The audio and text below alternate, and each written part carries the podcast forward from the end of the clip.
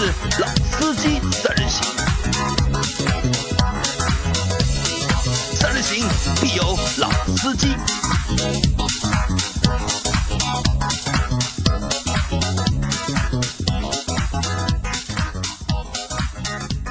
Hello，大家好，欢迎收听《老司机三人行》，我是杨磊。大家好，我周老师。大家好，我是张波。呃，那在这期节目开始之前，我们先来回顾一下我们上周六做的群活动。我们六月二号在四川路的一个上海四川路的一个卡丁车馆举行了一次我们的群活动，啊，那个电动卡丁车，电动卡丁车。首先，对吧？哦，我知道你看着我，我想说话了。呃首先，啊我们要先批判一下张我们的波依然是个鸽子王的角色。啊张博这次再次放了我们的鸽子。对，因为这个是因为说好是那个周六的活动嘛，然后星期五的晚上，儿子开始发烧，所以呢就临时给杨磊发了个消息说没法去参加了。然后呢，也在群里面发了个红包，算表达一下我的歉意吧。但我还是要说一句啊，就是那天的活动，其实我真的很想来，因为卡丁车这个东西本身是我非常喜欢的一个项目。对的。那我跟你讲一下，我们开的电动卡丁车，第一，加速真的很快；第二，嗯、我觉得赛道还是蛮专业的，那个弯道连续的弯道啊，然后包括它的发卡弯啊，对吧？然后车子也是，我觉得也是蛮专业的车子。那可能杨磊觉得路太颠了，因为杨磊说他屁股上没有肉，那坐在那个座椅上颠了以后，他的屁股颠得疼。那我表示还好，因为我屁股上肉比较多，啊，那我应该也还行。啊，颠了以后觉得蛮舒服的，而且还好戴了头盔，不然的话这个脑袋就要撞在车上撞掉了。然后说句实话，那个卡丁车，因为我以前只开过公园里面的卡丁车嘛，就比较就是只能说玩具。那那个卡丁车，我觉得已经可以上升到就是有点竞技的这种相对专业的层面啊，相对专业的层面了。我觉得还是蛮好玩的。你没有来，真的很可惜。好吧，啊找机会自己去一趟一共有大概十六个小伙伴来参加了我们的活动，就啊把周老师的家属算进去，和我们那个另外一个里奥的家属算进去，有那就有十七个人。十七个小伙伴参加了我们这次活动。我们一共有十三个人去开了卡丁车，分了三组嘛，五个五个和三个一组，对吧？很遗憾的是，我和周老师同在的一组是这三组里面成绩最差的，最差的一组。啊，主要是这一组里面呢，因为有我儿子，因为他们说卡丁车撞坏要赔的，知道吧？所以我上场之前，我反复叮嘱我儿子说：“你开的慢一点，开的慢一点，不要撞了。”结果他开的慢是慢了，但是把我们都给挡了。哎，其实从赛车来说，这个是最专业的做法。你速度比我快没有用，我卡线卡位置憋死你，哎，照这么讲，我儿子在卡线这件事情上，做得非常好，对吧，还是很有天赋的。有天赋的，可以他培养一下挡的。我们真的超不过去一点办。法都没有，对，错了，这个其实是什么？这个是不好不对的事情，这个叫没有文明的让车，因为在赛道上面其实还是要让车的。不是啊我你我又不是被套圈的车，我干嘛要让你？对啊，我们是同圈啊，的时候，对吧？他拿到杆位了，对吧？那天我儿子因为是一号车嘛，他有杆位的，他先发的车，对吧？把我们后面都挡住了。对啊。这怎么叫文明呢？这叫技术好。所以你看 F 一车队双车手的战略，起步之后一定会有一辆车去阻挡一下后面的车。那那天啊，就是来参加我们活动的小伙伴，我看了一下，最小的九四年，最大的是八一年。那我们的用户的一个年龄的跨度还是蛮大的蛮，大的最大的把最小的也套圈了，啊。但是但是在开车的成绩上是被他们套圈了。对的，周老师要比九三年的和九四年的那两位小伙伴年龄上要大一圈，但是在我们的在比赛的过程当中，我们被套了两圈，对吧？他们是开了九圈嘛，我们是七分钟是开开了七圈九圈，我们是开了七圈。啊对的，我们七圈，所以被真的套了两圈套。两圈，啊这个怎么说呢？这个可能啊，是我们因为我们都是键盘车神，对吧？真的下了赛道之后啊，就 GG 了。好吧？啊，我觉得有点这个意思啊，所以我跟杨磊决定了，我们可能之后还要再去开，我们私下先练一下车技，是吧再？练一下车技。但是好在我在开卡丁车比赛之前，我和几个小伙伴打了一盘桌球，就是我把他们都战胜了，就是给我们老司机栏目组驳回了一点点的面子。就不管怎么样，我们还有赢的地方。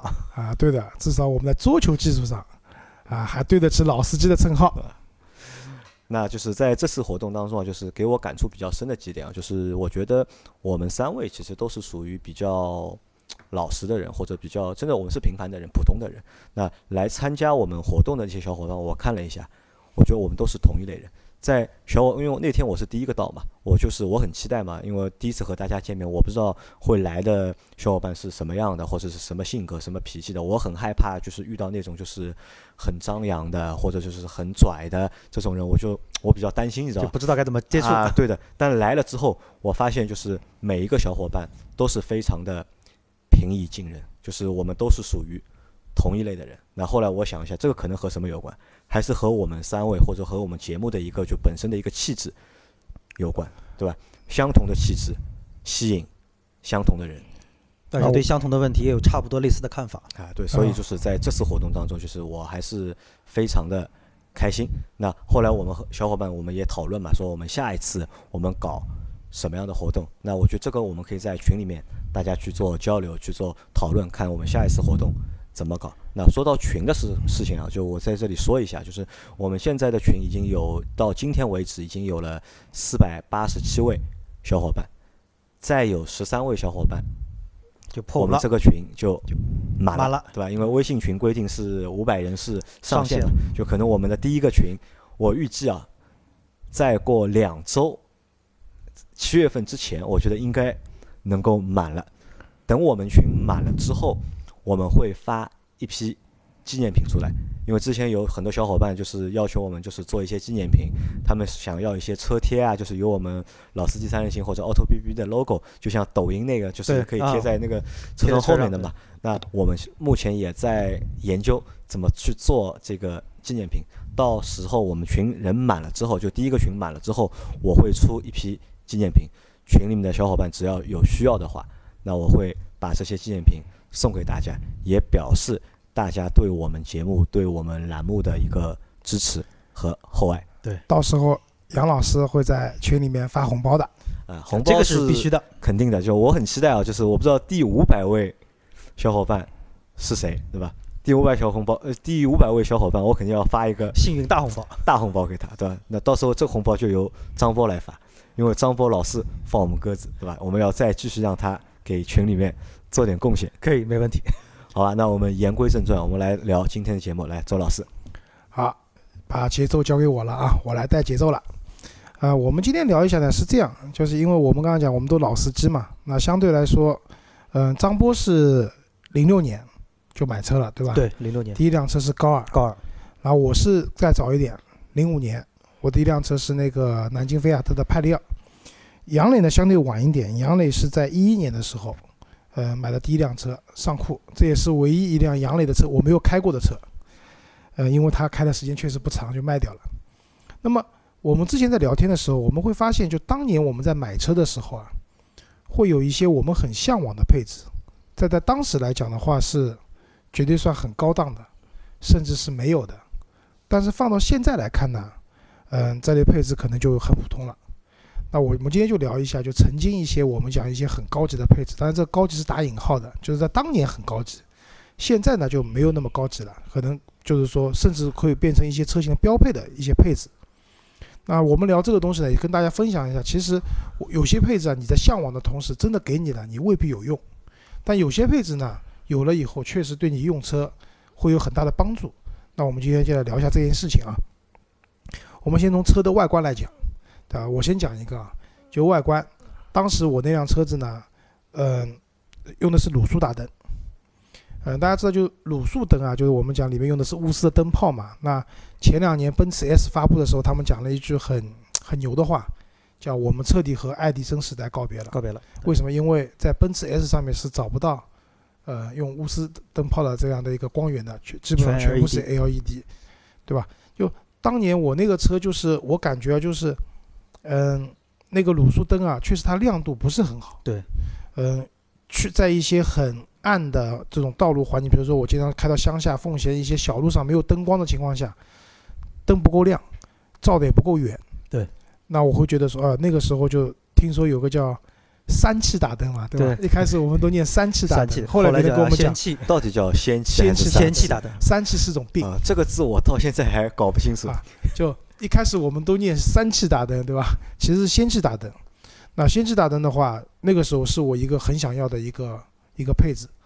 然后呢，我身边那个时候开车的车友也有人自己去改氙气大灯，对，有很多。但是那个时候有个误区，什么？就是加了氙气大灯以后，嗯，不加那个叫什么？透镜，透镜对，结果那个车灯一打开以后，哦，白茫茫的一片，就是耍流氓。什么都看不见，对。自己也看不见，然后你的对向车道也看不见，所以那个当时有句说法嘛，叫升仙，对吧？升级到仙气，升仙不加透镜，就是纯属耍流氓对，对吧？那这个是我当时来讲一个非常喜欢的一个小，或者说在外观的吧，就车的外观上面来讲，我非常想要的一个配置。但这个氙气大灯和你的卤素的大灯长得看上去其实是差不多，没有什么太大区别。有区别的，就那个时候其实还蛮好分辨的。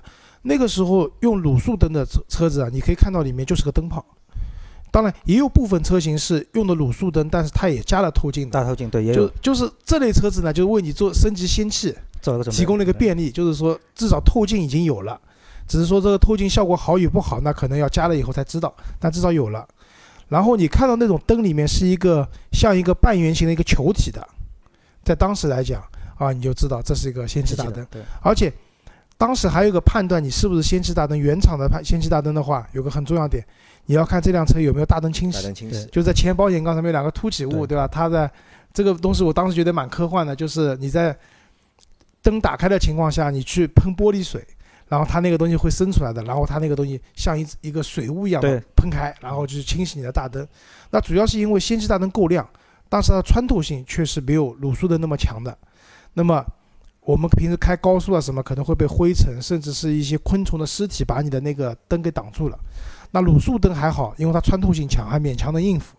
但是氙气大灯的话就穿透不了了，照不出来了。所以原厂的氙气车、氙气大灯的车子的话，法律规定是必须要配那个大灯清洗的。对。所以当时我这个配置是我特别想要的，从外观上来讲啊，所以从这个配置来说啊，就是当年我就接周老师的话，当年我开高尔的嘛，我们高尔当时车友会群里面还有好多就是改装那个宝马的天使眼，当时也有配套的产品，也改了好多。但是其实对于我来说，我当时其实最想要的，就从车身外观来说，一个配置是天窗，因为什么呢？因为那个时候有一个不好的习惯，就是上车必点烟，而且呢开一会儿你就要再再接一根烟。所以呢，那个时候就一直觉得，如果有个天窗的话，就整个车内的空气情况会稍微好一点。就当时出于就这么一个简单的想法，而且另外一个点呢，就是我其实开车还蛮喜欢把车窗全部打开，就是那种风进来的那种感觉，我会觉得很舒服。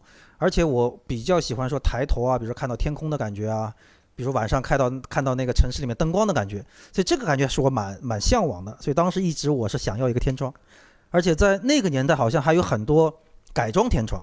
就是在啊有对，没有天窗的车上，他给你开动，呃，加装天窗什么。那我当时其实也动过这个脑子，但是后来呢，也看了很多人说，就加装天窗，一方面就是密封性可能会有点问题，耐用性也可能不是太好，所以最后呢，想想就还是放弃了。这个问题，我其实当时也想过的，问过啊，就当时蛮贵的，加个天窗两万块钱。对，蛮贵的。但是呢，主要考虑到什么？一个是密封性漏水，他们说你自己加的，基本上后期都会漏水。都会漏水，对，还有一个问题是，我是当时觉得说你破坏了车的整体的刚性，因为这辆车本来是没有天窗的，你硬压硬加一个天窗以后，这个车的刚性会被破坏了对。所以当时没有动这个脑子。那我和张博其实是一样的，在车的外观上面，当时我买尚酷，因为当时尚酷其实对我来说已经蛮贵了，那辆车好像是二十三还是二十二，我记不得了。但那辆车也是没有天窗的。然后当时我就觉得，就是车上啊要有一个天窗的话，这是一个很装逼的，或者是很高级的一种配置。配置。但是是由于预算的这个有限，所以我当时那辆车上是没有天窗的。说明我们我们买的第一辆车啊都没有天窗，都没有天窗，对吧？然后再讲到外观啊，杨磊，你有什么对外观？你除了天窗还有什么吗？其实我就没了，因为当时你们大家也知道，尚酷本来就是一辆就是外形比较好看的车，其实我也是被它的外形所吸引嘛。那嗯我觉得它的外观基本上没有对我来说没有什么可以挑剔的一个地方，除了少一个天窗，其他我觉得都 OK。啊。然后你要说到外观的话，可能就对于小钢炮车型来说哈、还有一个可能就是轮圈。啊，轮圈。轮毂，就是因为当时买车的时候啊，我们那时候零六年前那时候买车，对这个没有概念，什么材质啊或者怎么样，就原厂是怎么样就怎么样。然后后来就发慢慢发现，就是有很多改装啊，提供不同材质的、不同造型的那个轮圈，就那个时候开始对轮圈这个东西开始慢慢有点关注了。因为我第一辆车是铁轮毂的，外面罩一个塑料罩子，对我那时候也是，其实我都不知道，我直到第一次可能开了半年以后，第一次轮胎扎了以后，我自己尝试换轮胎，我把螺丝拧掉以后，发现哎，原来这辆车外面那个是个罩子啊，里面还有啊，我才知道啊，原来我这辆车是一个铁轮毂。在当时应该是铝合金的轮毂是属于高级的一个配置，哦，很高级对吧？当时铝合金啊，我跟你说什么车子铝合金啊？就那个年代啊，卡罗拉，卡罗拉对吧？凯越，凯越啊，对，但这些车子在当时不是现在这个概念啊，那个时候的卡罗拉、凯凯越都是要十好几万的对，已经算是个中档中档车了。啊，对的。然后看到他们那个十六寸的轮毂卸下来啊，好大，因为我当时第一辆车我的轮毂只有十三寸啊那么小，啊，对的，就是派利奥的那个车的轮毂是一个很奇葩的尺寸，十三寸，然后宽扁度我没有记错的话，好像是六五还是七零，你的这个我有点越野胎的感觉了，对的。就我有那有一次去修轮胎的时候，看到人家那个卡罗拉的那个轮毂卸下来，我觉得哇，这个轮毂好漂亮啊，对，好大啊。但是现在你看看十六寸真的不算什么了，对，已经是常规入门，就是一个而且铝合金的轮毂基本上也不算什么了，对，对吧？甚至好一点的品牌可能配给你的轮毂都直接是锻造的这些轮毂了就是强度更高，重量更轻。那轮毂我觉得可能也是当时我们觉得一个蛮高级的配置，但是我们的车其实因为杨磊买的晚嘛，你的上库肯定是铝合金的轮毂了。但我跟张波的两辆车的话，当时都是都是铁轮毂，外面罩一个，你是造了一个 VW 标的对对，对对塑料罩子，我造了一个菲亚特的塑料罩子。然后我曾经还有一次把那个罩子开丢了，最后还到到淘宝上去买。啊，你那时候已经懂得用淘宝了。就那个哎呀，不是淘宝，那个时候是什么什么我忘了，但是是在对是在网上买的。我我也有个轮毂，那个罩子丢了，我后来是到 4S 里面去补的，也倒还好，几十块钱，对，不算特别贵。对，就是啊，讲到外观啊，还有一个，我也就是哪怕后来我买到明锐这个级别的车子的时候，我还想要一个东西，就是电动折叠的耳朵。啊对，就是我们以前刚开始买车的时候，小区里面对吧？就是停车其实还蛮空的。我是算我们以前住的小区比较早买车的一批人。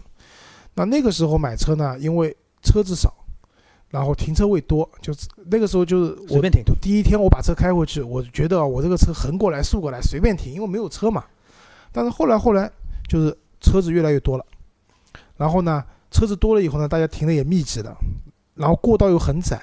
这个时候我每次下车以后会做一个一定会做的一件事情，就是把我的反光镜折起来。对，对啊，当时我就想，哎，如果这个车的反光镜可以把它电动的折叠起来的话，我觉得这个配置就非常高级了。哎，我当时啊，倒不是从就是说实用性的角度啊，但我真的觉得我操很装逼，你知道吗？对的，就是下车之后，它这个反光镜自动的收起来，上车自动打开，哎哇，那个年代的宝马七系你们见过吗？见过那它的个反光镜折叠不是往里面折的，往上，是往上的，有点像现在这种欧翼门的感觉，是往上翻的。我当时觉得好高级啊，太高级了。那我说一个这个关于电折耳的故事给你们听。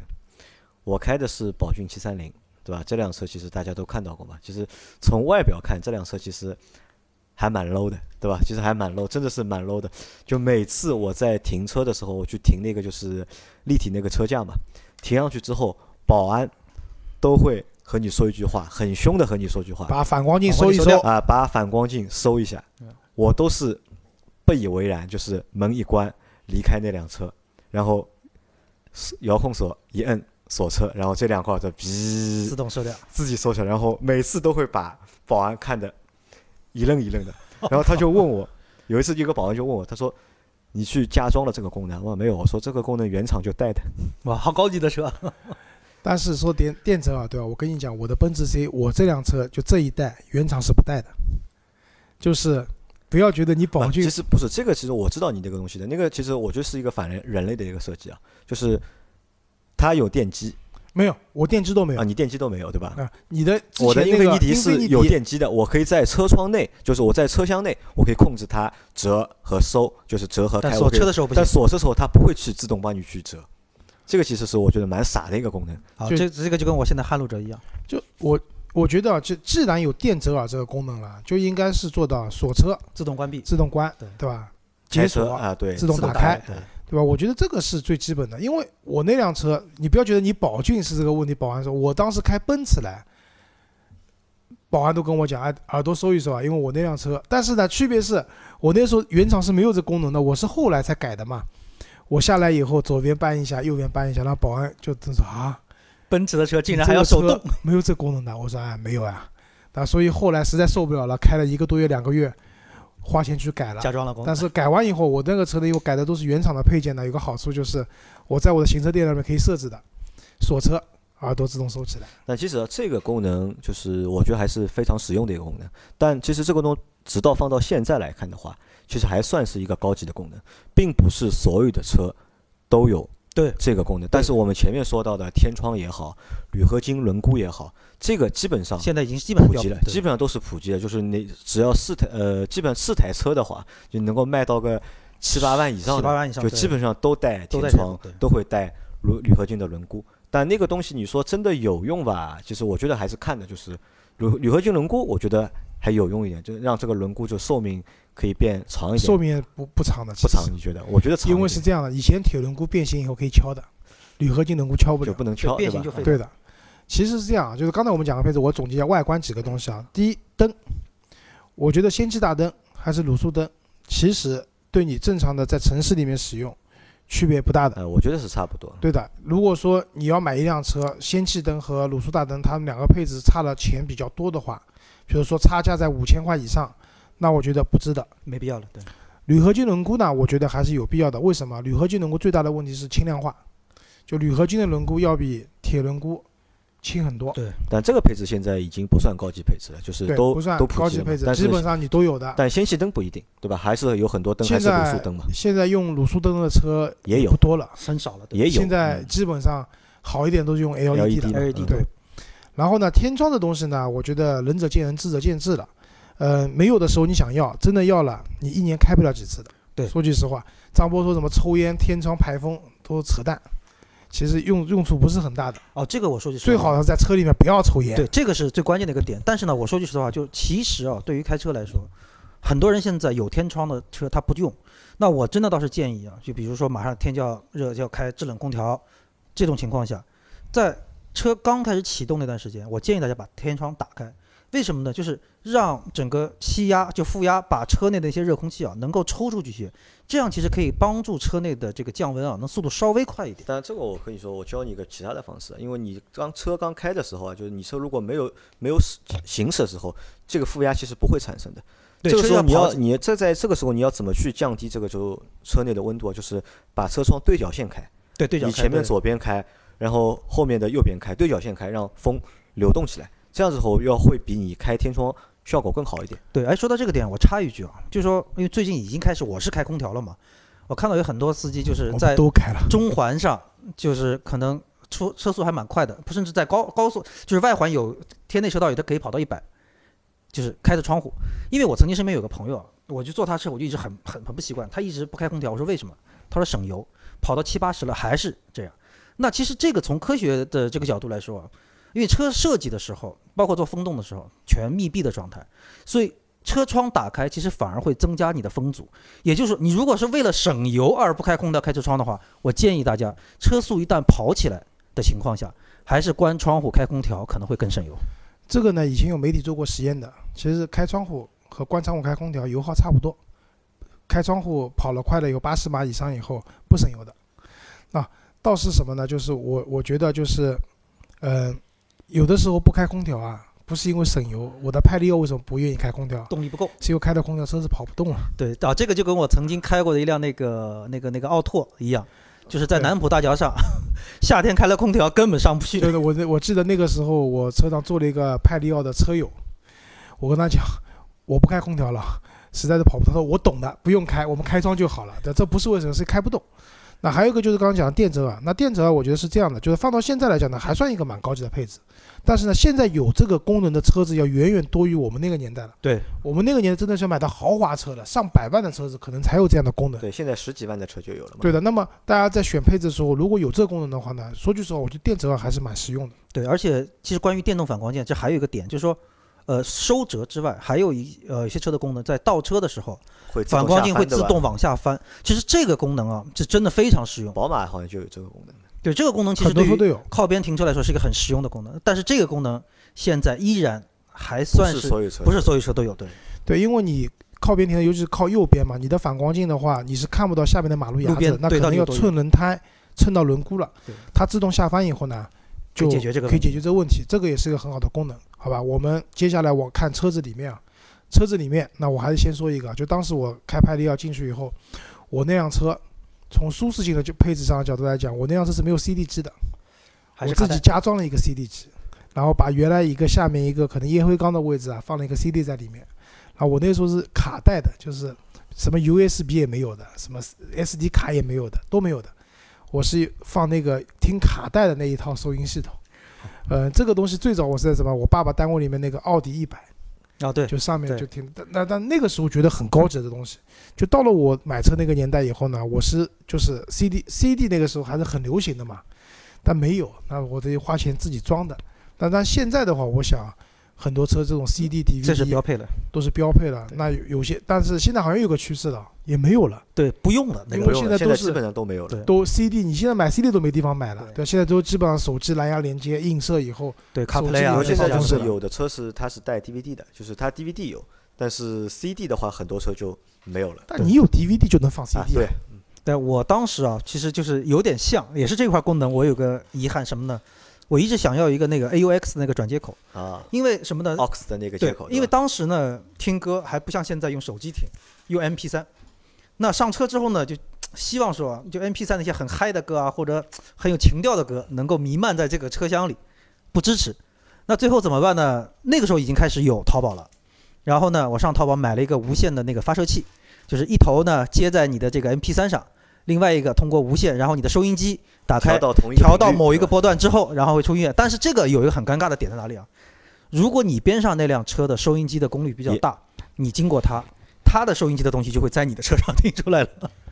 啊，这个就有点像汽车电影，就是你去看汽车电影的话呢，你坐在车子里面看电影，对然后当地的会有一个，比如说我们平时听广播什么一零一点七，它可能给你一给你一个比较怪的波段，对然后你搜这个波段，你就能听到声音。听到声音，对对，这个是有。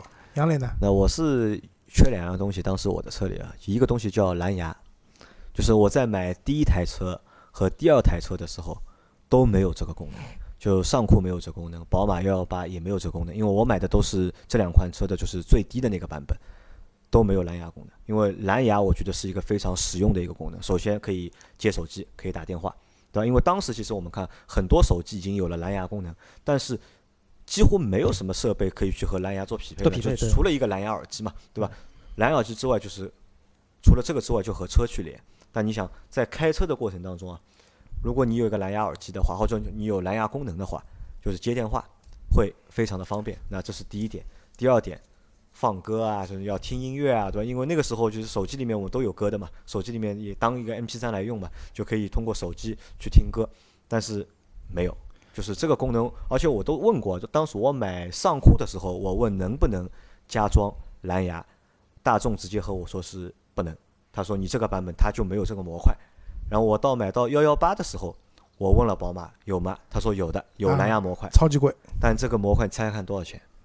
这个真的不敢猜了。官方价格两万了吧？对，两万，淘宝上九千块，官方价格两万，就吓傻了。我蓝牙那么简单的一个东西，竟然要买两万哦！包括我后来那台 Smart 也没有蓝牙。那这三台车在我手上短命的一个最主要的原因，其实就是没有蓝牙。因为我和周老师不一样，周老师开车呢不太喜欢听听歌或者是听无线电的。我开车时候就其实就两件事情，要么就是听体育新闻，要么就是手机连着，要么听歌，要么听郭德纲相声。对我也是或者，听就是一定要听东西，我不听东西，我也受不了。我不会开车的就，我就开不来车。但周老师不喜欢，周老师喜欢安静安静的开车。杨磊那时候开我的比亚迪秦，他一边开一边看体育频道，CCTV 五，我那个车上当时有电视机的，好吧，因为我觉得在开车的这个过程当中，就是听音乐或者是听歌或者听无线电，这是一个非常重要的一件事情。如果不能实现这个功能的话，那我就觉得这个车我就不太去想开它。你想，有时候我们去跑长途啊，特别一跑可能要跑个三四百公里，如果没有东西听的话，基本上傻逼。对，那我我记得那个时候我们有个客户在杭州，我每个星期要开车去一次杭州，要打一个来回。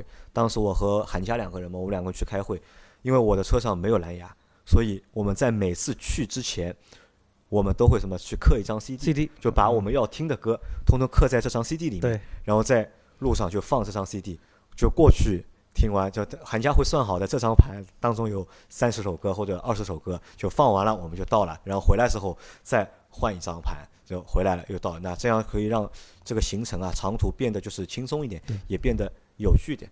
到后来就是有的车开始有了那个 SD 卡和就是 USB 的时候那我觉得这个就也就变得稍微方便点，但其实还是没有蓝牙方便。因为蓝牙的话，你和手机一连，我手机上下载的歌，我都通可以在蓝牙上面去播放。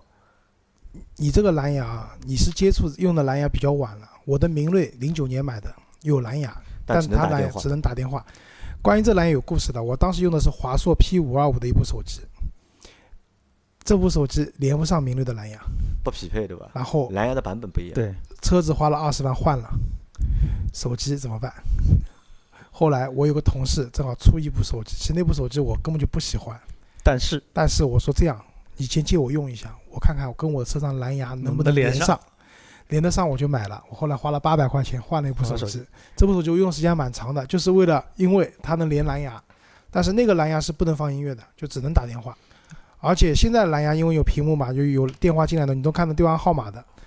那个蓝牙你是看不到电话号码的，手机响了以后，有的时候车上人多，对吧？我都不敢接，就怕有些什么比较私密的电话，对吧？然后一下子就曝光了，对吧？对，说到这个点，我跟周老师一样，就是我为什么刚才会提到说，我希望有一个 O 那个 aux 的那个接口，而不是蓝牙。我始终觉得就是要，因为像现在啊，可能这个车基本是我一个人用，所以我现在就一上车蓝牙连接之后打电话什么都全部语音指令了。我那个时候也很烦蓝牙这个功能，所以我那时候呢就是情愿买蓝牙耳机，因为我觉得很多电话你你说不准他对方会说些什么。那如果在车上，比如大家都是好朋友，好像问题也不是很大。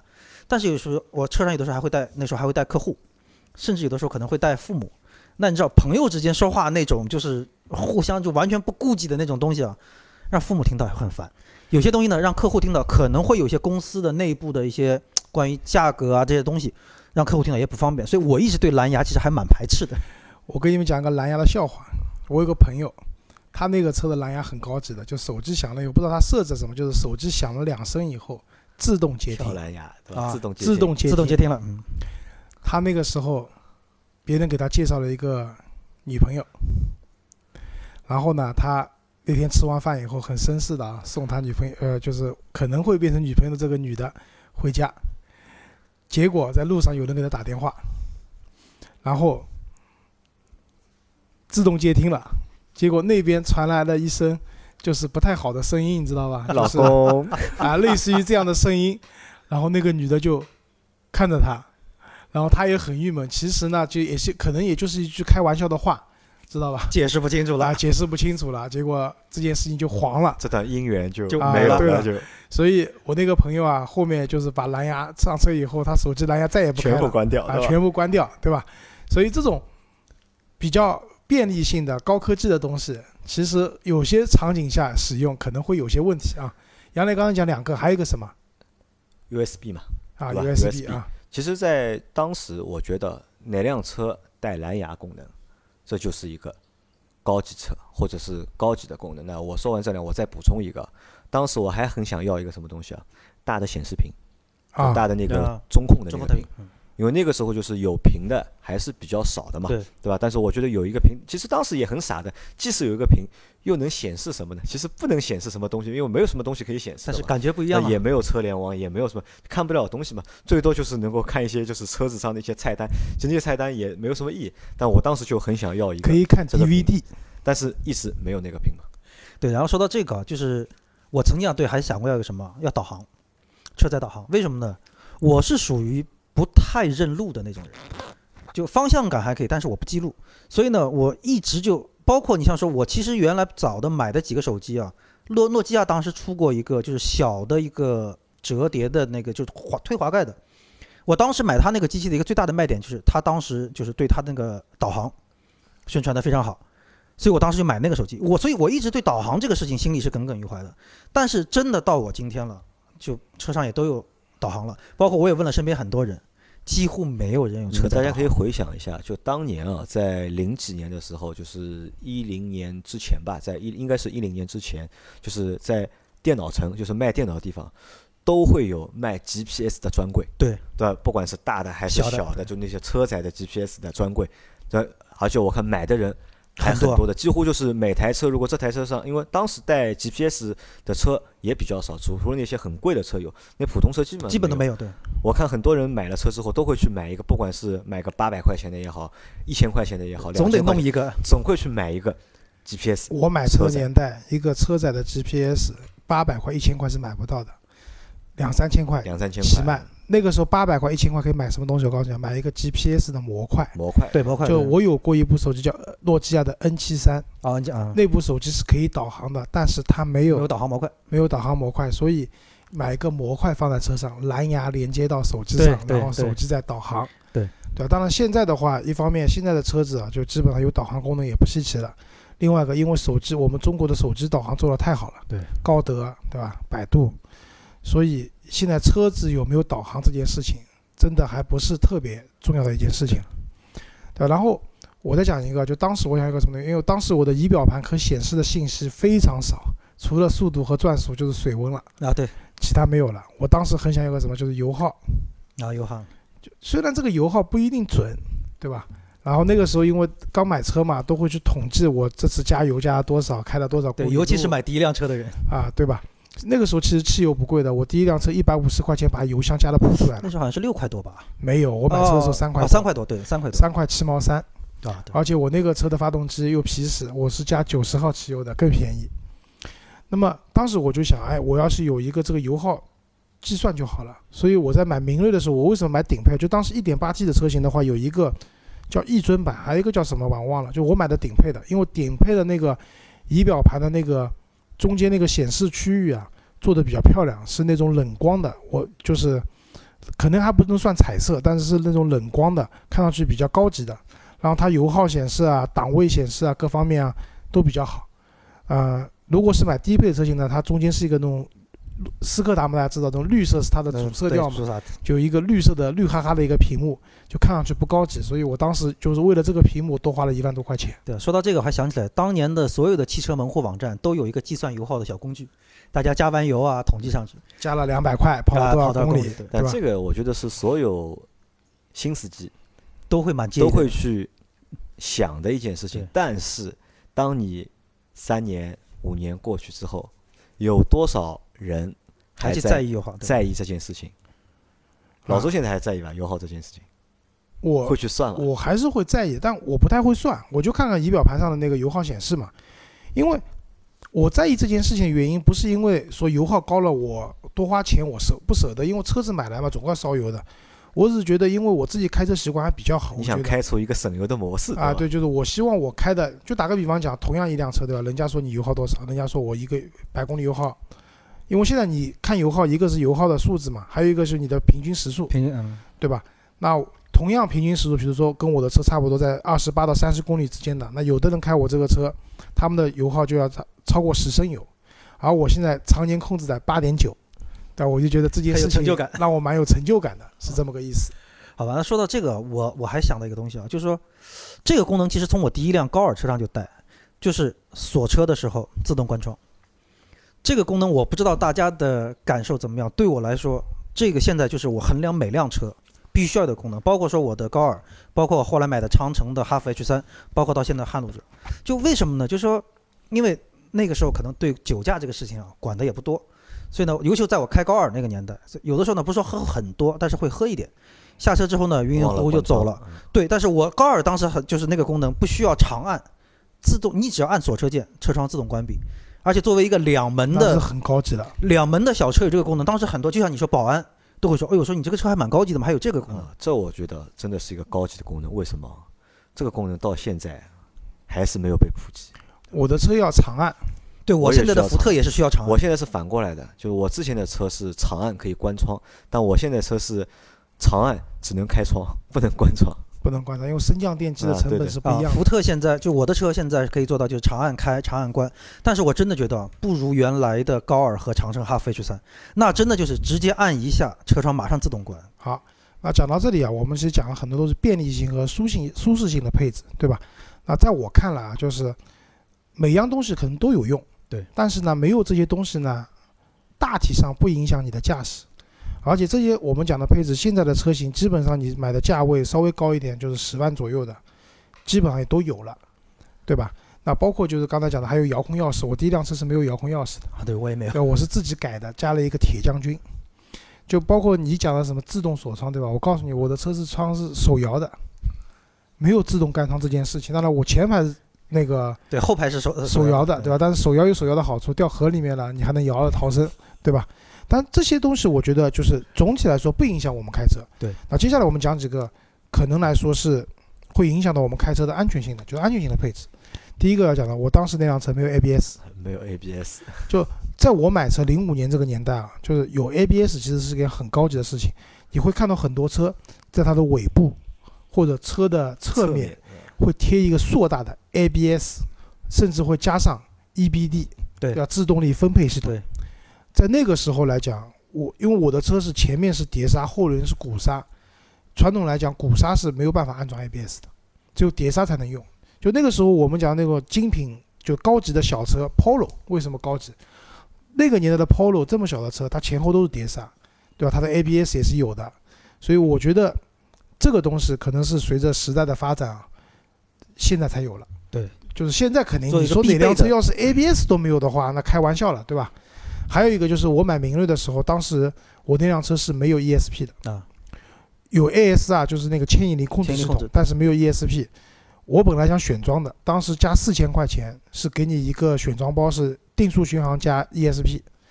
但问题来了，选装要等好长时间，而我那个时候呢，车已经卖掉了，没有车用。我本来觉得没有车就没有车吧，但是你开惯车上下班了以后，没有车日子蛮难过的，所以后来一咬牙就买了一个现车，是没有 ESP 的。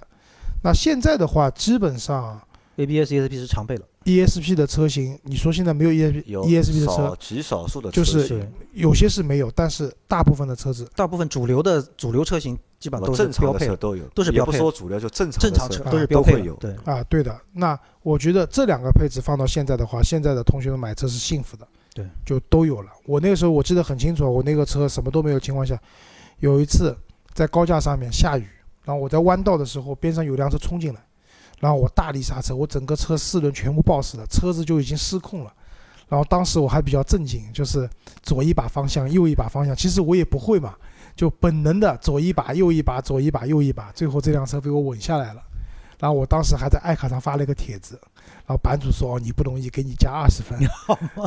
其实这个当时啊，就是我买高尔，也就是其实这点我当时还是看中的。就当时高尔就作为，但是但很多人也在说啊，高尔当时其实卖的不算便宜，但那个车上配置还真的算是不错。你比如我刚才说的自动关窗，包括这个 ABS，就是我这辈子第一次踩出 ABS 那次，就真的让我觉得说哇，这个真的是一个很神奇的功能，就是你觉得脚底不停的在反弹。哒哒哒哒哒哒对，哒哒你是我是一脚踩到底了，但不弹反。我当时心里还是说，这个是什么情况？是不是我的车坏了？哦，后来才觉得哦，原来这个是 ABS 启动了。”就那个时候，就我记得就是上海台那个讲赛车的那个李斌啊，李斌主持人，他讲他们以前那个去报道赛事的时候，耽误的一个老师傅开了一辆面包车，那个面包车是没有 ABS 的，有在高架上面，前面好像出车祸了，车都停下，瞬间停下来了，然后说那个老师傅人工踩出的 ABS，对，的效果人工 ABS，就一脚刹车松一松，然后一脚踩死再松反一松，复的踩，就人工踩出的这样的一个效果。那现在我们说的教育是，你有 ABS 车子的话，你千万不要这样踩，对，就是一脚闷死，就是一脚闷死让。其他的交给车子的电子系统去处理，对对吧？那这是一个主动安全的东西，然后再讲个被动安全的，就是气囊。气囊，呃，你的第一辆车有几个气囊？高尔两个气囊，我也两个，杨磊呢？应该也是两个吧？应该也是两个。就以前比较主流的是什么？单气囊。对，就是主驾驶一个气囊，副驾驶是没有气气囊的囊。，对的。然后呢，我们当时买的车呢还算好，因为你买的大众，我买的菲亚特，对吧？你也是大众，好像对安全上面来说还算比较靠谱的，至少都配备了双气囊。对，对，虽然我也没有，当然我希望我这辈子都不要遇到这种气囊弹出来的这种经历啊。对。